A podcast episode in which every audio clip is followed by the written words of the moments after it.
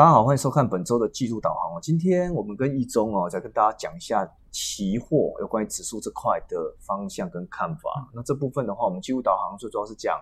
美股跟欧股的角度哦。那这边的话也提供给大家参考，说，哎，其实，在现阶段美股在走高的情况之下，跟欧股也差不多。那这种走法部分的话，有没有可能在持续性的一个增温跟上涨？那接下来的话，我们就补充一些数据跟大家做说明。那一中部分的话，也会再介绍一些相关的内容。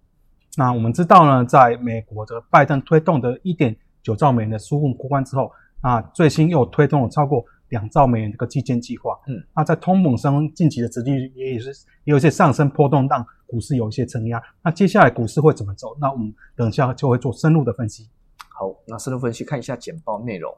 那内容部分的话，讲到说这一次哦，不管欧股跟美股啦，我们基本上的话是看一下说通膨哦，通膨这块有没有所谓的起色？那有起色的话，其实不不见得是好事哦。但是这个地方是另外一类，这个行情可不可以再持续性的推升的关键？对。那同时部分的话，全球股市也都在高档震荡啦，台股也是一样。那创新高之后的压回整理，那现阶段部分的话，自然而然都会有一些卖压的调节。那跟所谓的遇到所谓的高档震荡的情况，哦，这事实上的话也反映到很多事实哦，包括说我们看到呃拜登总统所谓的一些刺激计划，那同时部分的话，昨天也提出了二点二五兆美元的基建方案，对，哦，那其实这块也是哦，大家可能会比较 care 说，假设那么多借钱啊，那么多裁员之下。通膨会不会说开始又在逐步攀升？我想这个是大家紧张的。但是我相对于像呃欧股部分的话，其实就是比较放在疫情啦。对，然后疫情部分的话是比较特别一些。好，我们先看一下免费版内容的部分哦，跟大家讲一下疫情的部分。那这个方面可能是在变种疫情扩散的情况，这个可能是病毒这块。对。对，那我们看到呢，其实我们这边呢是把今年以来每十天呢做个区分呢。那其实从一月到三月，其实到二月，其实呢，因为这个疫苗施打，其实疫情有明显的放缓。那从一月的啊。第一个十天啊，接近七十万这个全球平日的单日新增确诊啊，到二月的啊中旬大概降到三十八万了。不过呢，进入三月之后，这个疫情啊，因为变种病毒这个影响，特别在欧洲啊，或是印度、巴西等等这些国家。那以最近一周来，最近的十天来看呢，啊，这个平均的单日新增确诊又超过五十万人。对，所以看起来的话，变种病毒扩散是应该是比较担心一点。但是这一页会让人家担心，下一页部分的话，其实是让人家放心。对，放心的意思是说，其实，在以色列啊、英国跟美国部分，在这三个国家里面，高应该说施打率了哦。这施打率的国家，基本上它的疫情是和缓的。对，那我们看到英国，其实首次传出像南非啊、英国的一个变种病毒这块，其实英国在现阶段打的疫苗的程度大概一半了，好像四成的人就打到疫苗了。那这样打到疫苗的话，其实它的人数已经降到原先的快要。八成的水准已经降降了，降的程度。那美国部分的话降七成。对，哦，这方面的话，我们看到每个月每个月的比较来看的话，单日确诊人数而言，基本上的话就是看到明显的降温。对，那这是有打疫苗的人啊，所以我们看起来的话，其实疫苗还是有效的，不管是有没有变种，嗯，只要有高施打的话，基本上都是有效的。那是我们甚至是我们看到说，哎，其实有些。呃，像呃辉瑞药厂啊，或是像 Moderna 部分，那我记得看昨天新闻是说，辉瑞药厂方面哦，在所谓的一些呃年龄层在十五二岁到十五岁的人哦，基本上这个青少年小孩子他们在打的话，基本上可以快要到百分之百的免疫哦，这有效性哦，所以可能这这块的话也是可以提供给大家说，诶，可能在这个社群上的一个参考。但是如果你看到像是比较担心一点，像意大利啊、法国、甚至德国，还有印度，这块的话，都是因为可能就是没打那么多啊，所以你看到还开始迎来第三次的封锁，有可能然后疫情的情况，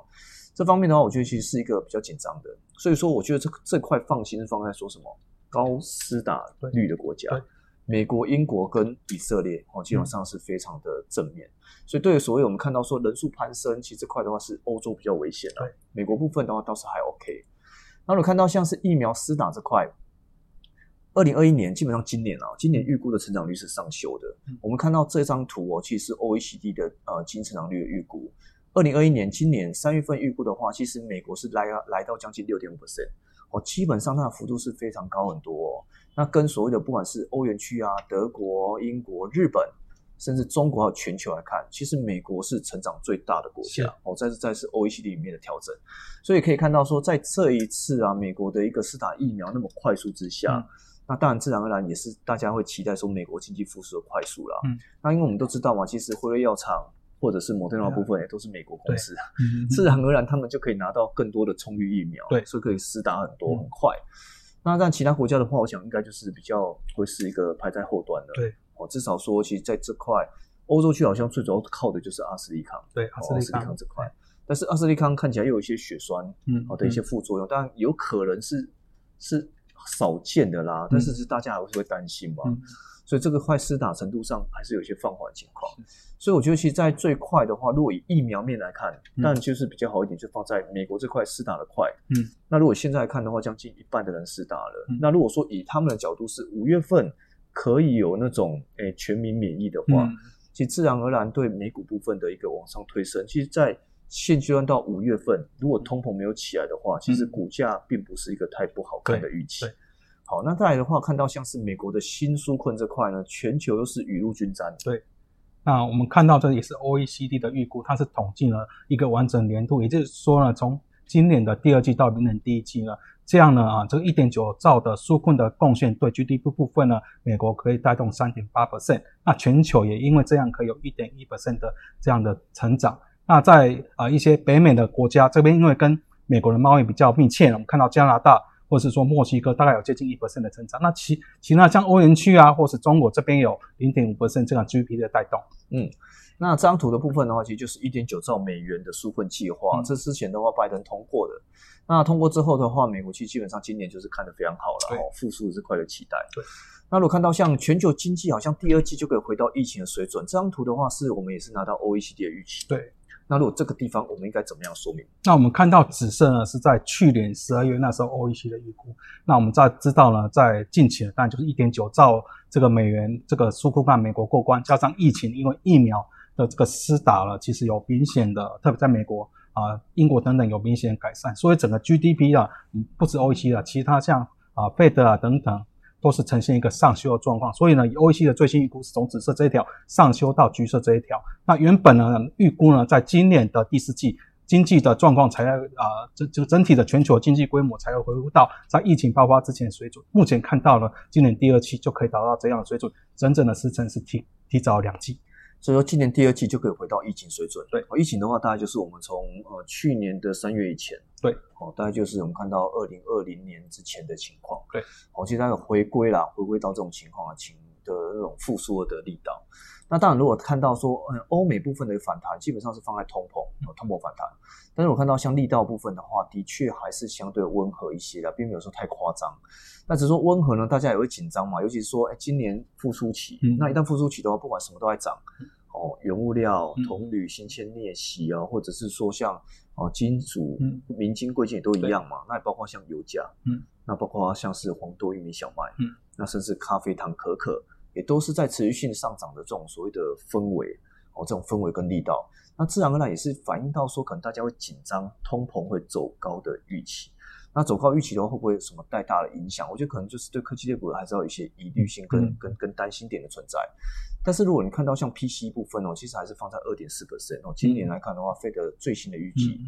大概二点四 percent 的 PC，那明年的话就看到两趴了。基本上他也是认为说，今年看起来会多超过一点点，对对，哦，通膨会超过一点点而已，不会是什么常态性的超过。嗯所以如果以通膨的角色来看的话，美国官方 Fed 的说法就是短期的突破。对，即便短期突破，它就是基本上还是力道温和。所以如果以通膨反弹来看的话，其实殖利率的走高当然是市场上会会紧张啦。嗯但是如果以所谓通膨的带带动所谓殖利率走高这个力道之下呢，其实不用那么担心。是还不用那么担心，因为目前来看其实是还 OK 的，并没有说什么太大幅度的一个大暴增。那另外部分呢，我们看到一点九兆美元的诉讼方案过关哦，其实也是另外一类对所谓的经济比较正面的预期。那因为我们其实在开题的时候，我们基本上就对所谓的经济部分啊，或对美股部分，还是维持在第二季比比比较偏正面嗯跟相对乐观的看法。对这块的话，目前也是还没改变。对。那我们看到，其实这个一点九兆，这个曝光美元的纾困金是从啊啊之前六百美元提高到两千美元。那失业补助呢啊时间呢，它虽然金额是从每周四百美元降到三百美元，不过那时间是延长到九月六号。那其他还有包括在疫情的相关的援助等等。那你说啊，以就去年十二月以来，这个美国、欧洲是日本这个财政刺激占 GDP 的比重，我们看到了 OEC 的呃估计呢，在美国部分大概有八点二 percent 啊，这是在去年十二月以后。那相对于其他国家，其实美国刺激力道是最强，所以我们相对来看呢，美国的经济啊，刚看到是上修很多，或者是说美国股市的表现，我们认为都是比较侧面去看待。嗯，那这基本上的话也是反映到说，哎，去年啊，其实最新大概一点九兆，那如果加计有之前的九千亿的话。基本上有大概将近二点八兆美元，对，哦，所以之前看的话是非常强劲。那同时部分的话，我们看到像是昨天晚上哦最新的讯息，就是拜登在推出将近二点二五兆美元的基建计划哦，这块的话其实是非常非常好哦，因为过去来看。我们都知道嘛，其实美国政府的基础基础建设哦这块的话，过去非常老旧。嗯，那从二零一六年啊到二零二五年，基本上资金缺口也达到将近一点四十兆的美元。嗯，那昨天部分的话，公布了为期八年二点二五兆美元的基建计划，也会投入很多了，包括像是一些呃交通建设，还包括像制造业、那住宅、研究经费、电动车、电网，还有包括我们劳动力的开发。那昨天部分特斯拉涨了五趴。这部分的话，当然反映到电动车部分的话，占了一千七百四十亿美元哦。那这自然而然对所谓的美国基础建设的一个缺口方面，可以比较有明显的注意啦。那昨天部分比较另外一点就是说，哎，讲到说不管是企业税的调高，不管是海外获利的调高，对这地方的话，会是对所谓的一个科技股表现上，还是要谨慎看待这种所谓的一些资金汇回的一些相对来讲的风险和疑虑。但是如果说这个基建计划要过关呢？看起来不会那么快。对，那我们知道呢，其实呢，之前的一点九兆美元的纾困法案，其实它是有使用所谓的调和程序。那为什么会有这个调和程序？就是在参议院其实呢讨论议案哦，它没有时间的限制，所以啊，可能可以利用一些透过议事的 bug，就让法法案啊呈现一个卡关。所以我们看到在左图，就是参议院它议事主导次数，那这边是以啊两年做一个计算了。其实，在啊，一个趋势来看，其实这个抗争的比例哈是越来越高的状况，所以这个调和法案它可以呢限制在参议院辩论法案时间限制在二十小时以内，那只要简单多数就可以通过这个法案。那另外呢啊啊，以过去美国经验，它可能一个财点才会使用这个一次这个调和法案，所以这个以美国财点来说啊，是从十月开始，所以看起来呢，如果啊啊在我们知道在一点九兆这个北元的纾困法案，其实共和党都是全数反对的状况。那如果这个基建看起来这争议性可能又更多，那啊又涉及比较多民主党比较支持的绿人部分，看起来要这么顺利的过关啊，可能还是要使用调和程序。所以我们认为可能这个整个基建要过关，可能要到十月之后了。呃，所以看起来昨天公布出来美股是上涨，嗯，那应该是说科技类股啊，纳斯达克跟费半涨了蛮多的。那这蛮多的话，应该是反映到说市场上对呃经济复苏的预期了。但是如果从我们的分析来看的话，时间点看起来不会那么快通过了，因为其实大家就会在争吵上，尤其里面包括很多裁员是拿来加税哦，这块其实肯定是大家紧张的重点。对，那如果以所谓的像是呃民主党跟共和党的一些角色定位来看的话，共和党其实不太认为要加税对，好啊，但是民主党部分的话，其实又是希望说扣透过加税来去扩张裁员。那这个地方也符合我们一直在看的，像叶伦的想法。对，我就希望说能够稳健政府来通过调节他们所必须要的政府支出这块。所以整体部分呢，其实在基建计划要过关，看起来的话就是十月过后。嗯，那近期部分的话还是有机会再做炒了，还持续再炒下去。但是说这个地方会不会影响到所谓的呃在第二季的行情展望？我想还好啦，因为这地方还是放在期待嘛。嗯，那能够过的话当然最好，没有过的话基本上还是全球景气。全球复苏的过程中还是在运行当下。好，那如果看到像是呃这个计划，其实我们刚刚讲到嘛，加税营运的裁员啊，这块也是我们看到的企业税从二十一 percent 拉高到将近二十八 percent，海外获利呢从十三拉高到将近二十一。嗯，所以这块的话，其实也要在国会通过了。对，那但阻力肯定不小。但是因为你都知道嘛，现在国会都是民主党主政的。对，所以讲白一点，阻力不小，但是不是没有机会。对，不是没有机会。所以这个地方也提供给大家参考。只是说，哎，过去来看的话，其实如果这个要调整之下呢，其实会有一些比较尴尬点啊。尴尬点就是说，GDP 可能会影响到，那也会影响到所谓的全球获利、全球资金汇回的这个压力。那对所谓的一个呃，相对来讲哦，其实对这些股票啊、股票价格部分的话，就会有一些比较明显的一个隐忧存在。但是如果对经济来看，它算是正面的，因为你总要一个财源来源嘛，总不不能说一直在借负债等等的。好，那如果看到像短期殖利率这块，其实急升也是市场上对股市拉回的关键哦。对，那我们知道近期因为殖利率攀升问题，那特别是科技股这边的啊啊，在之前呢修正幅度是比较大，比如说在二月十号到三月四日之间呢，那这段时间呢，NQ 期货就下跌在八点七 percent。不过我们回顾呢，在二零一八年一月下旬到二月上旬这时候呢，其实美债殖利率有呈现一个急升，那美股也有明显拉回的状况。那时候美股的修正幅度在呃的波段区间是大概以 NQ 期货来说，大概跌了九点七 percent。嗯，那不过我们看到之后走势图。在拉回整理之后，其实趋势还是往上的状况。那包括道琼或其他的状啊指数也是类似这样状况。其实直立短线急升，其实也是反映到经济其实是比较好的状况了。所以我们认为，其实是近期股市有一些压抑，有一些拉回，那整体趋势还是向上。嗯，好，那如果看到像是美股部分哦，因为从缩表的来看的话，其实上次缩表基本上美股还是上涨的。那鲍尔部分的话，其实有讲到说，呃，可能随着景气啊，或是复苏，那目标来到实质的进展，它可能就会减少债券购买。哦，他是有提到这块，但是不会那么快啊。所以相对过去鸽派谈话的话，虽然说发言转为偏阴，嗯，但是其实很多淡叔了哦，淡叔就是说要复苏了，要达成了实际进展，看到了。才有可能减少国债，我想这个地方也没那么快。那如果以 Fed 来看的话，从去年之前吧，从二零一七年十月到二零一九年八月这个缩表期间，那整体部分的话，资产负债表那个时候大家知道吗？结束 Q 一、One、Q two、Q 三之后，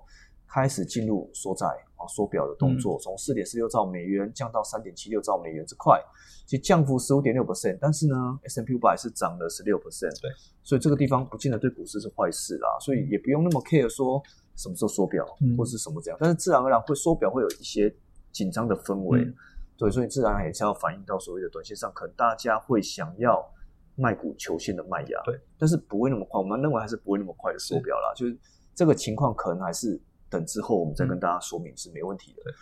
好，那美股部分的话，其实有一些展望重点，包括纾困加码，我们认为经济还是不错的，那有机会挑战新高点，嗯那。一中，我讲一下这块。好，那疫情部分，我们刚提到美国的施打的状况是比较好的，所以我们看到一二三月这个趋势，其实它的确诊的人数是明显的降温。那疫情下来就有利于它的消费的啊回温，那整个经济也是蛮明显的注意。那另外在纾控部分呢，在一点九兆过关之后，其实啊包括 OECD 都明显上修了，包括啊在美国甚至全球的经济展望。那在基建又持续的推出。整个纾困持续的加码，当然对美股或是整个经济是更加的乐观了哈。但包括一些殖率攀升议题等等呢，啊，其实对股市有一些压抑，或是说目前的基期比较偏高。不过我们认为在趋势上还是一个对美股有利的格局。嗯。美股部分的话，表现自然还不错啦，因为整体走势部分非常符合大家的期待。那如果你看到像欧股部分呢，其实疫情跟我们看到疫情的国家哦，基本上还是没有受控。对。那我们刚刚讲到嘛，那些国家，欧洲国家施打阿斯利康，那阿斯利康的一些啊，不管是副作用啊，或者是阿斯利康给给人家带来的一些不确定性。那对所谓的欧洲区国家的一些施打的意愿明显降了很多。那同时部分的话，也可以看到，像许多国家对所谓的一些疫情影响，都是有一些比较尴尬点，就是在欧洲区又开始封锁了。对。那从像意啊、意大利跟法国，还包括德国部分，那现阶段的一个复兰，甚至行情确诊又超过两万人单日的情况之下呢，其实是大家会担心，担心什么？担心这个疫情如果在欧洲没有办法受控的话。其实会不会造成所谓的哎，反而是美股走强，那欧股部分是一个比较疲弱的重点。那当然，我觉得不排除了，对，不排除，因为的确，如果以疫情来看的话，的确美股是降温的，欧洲是升温。那如果以疫情的操作来看的话，当然会是比较正面看待美国指数的表现。好，那另外部分的话，看到像欧洲央行呢，其实也是跟我们讲很多，就包括什么，包括次期不一撤出，就 ECB 这块，那这块。是不是有哪些重点跟大家分享一下？那首先看到它的对啊，今年的 GDP 预估，它其实从去年十二月的三点九 percent 上修到四 percent 啊。当然，它的上修幅度没有美国那么大。第一个就是。啊，刚提到的疫情方面，其实在今年以来，欧洲又疫情又呈现一个复燃，它的控制是不如预期。所以呢，在 ECB 这个啊，总裁拉加德也是多次强调呢，啊，还是要需要大量刺激，甚至提醒呢，啊，相关的政府不该不应该在这个时机还没成熟就轻易的炒出来把这个刺激啊撤回来，甚至等一下我们提到了，其实在啊在第二季开始，它会加快它的购债速度，整体货币政策还是偏向一个宽松的状况。好，这基本上还是刺激不应该那么容易被测出来，还是宽松为主了。对，所以欧洲的话，ECB 的角度还是放在宽松鸽派为主。对。那因为其实我觉得这是没办法不做的原因。对，不管是疫情的放大啊，嗯嗯。嗯或者是说整体经济部分，甚至还是负利率的情况，都没办法把经济救起来了。嗯。所以自然而然，我就看欧洲央行部分的话，其实在这个地方恐怕还是会比呃像是费的部分嗯。更为鸽派，对，更为鸽派一点。那如果你看到欧洲央行部分的话，其实也有讲到嘛，可能会加快这个购债速度，因为之前的达标率低啦，所以满足度低的情况之下呢，你看到像呃去年十二月十号，其实就是宣布加码紧急抗疫购债计划这块。其实这个地方的话，其实在现阶段的一个执行率是相对低许多。那第二季部分的话，恐怕也要看到，就是说它会加大这个执行的速度。那也就是说，其实最主要还是可以协助了哈近期的一些欧债的一个殖利率相对攀升的力道。因为你把价格买高之后，其实殖利率就相对讲会压回。那以目前来看的话，其实 ECB 的资产负债表哦，其实来到了将近七点一六兆美呃欧元，欧元这块，那占了 GDP 将近六十一 percent，所以这非常的高高啦，非常高。但是你知道这个地方它就是一个货币政策，货币政策，它其实说说说收也可以收啦，嗯所以自然不会有太大的影响。但是如果你看到像美国部分的话，其实只有占了将近三十一、三十七 percent 嗯而言的话，其实呃 ECB 其实做的努力的动作，其实比像费德来的更积极一些，对，更积极。所以这块的话也是可以隐含着为什么美国方面经济比较有韧性，嗯尤其是说现阶段走高之下，对美国的走势我们会比较值得期待的重点。好，那如果看到像这一次哦，欧洲汽车展望方面的话，欧洲央行又是加码购债或加快购债，高档震荡看起来就是欧洲最主要的解读喽。对，那我们还是啊回顾一下这个疫情部分，其实就是最大的变数啊。其实啊，包括刚提到的法国啊、意大利，甚至说德国，这确诊人数都呈现一个攀高的状况。那封锁措施啊，包括德国或者说法国，啊，最新的讯息也是把它的啊扩大的封锁范围，把它扩到扩到整个国家。那另外的经经济部分，其实包括刚提到的，在 ECB 或是 OECD 普遍预估市场大概预估今年 GDP 欧元区大概四%的增长。那我们提到疫情呢，的确啊。相对来来说，它是比较严重，所以它的付出力道是不如美国或是其他国家。那也因为这样的状况，在欧洲央行不仅在去年十二月是宣布加码它的紧急抗债购债计划，在五千啊五千亿的欧元，那在这一季开始又要加快它的购债速度，所以看起来呢，在央行的政策持续的加码宽松之下，整个行情还是有增，那整个欧股不至于太看弱。嗯，不是太看弱，也是比较震荡走高的力道。好，那再来的话，就是我们这一个页面就包括研估最前线，那希望大家来按赞、订阅跟分享。那技术堂部分的话，也提供给大家更进一步在第二季的展望跟看法。好，那以上的话是我们这一次的导航报告，那我们下周见。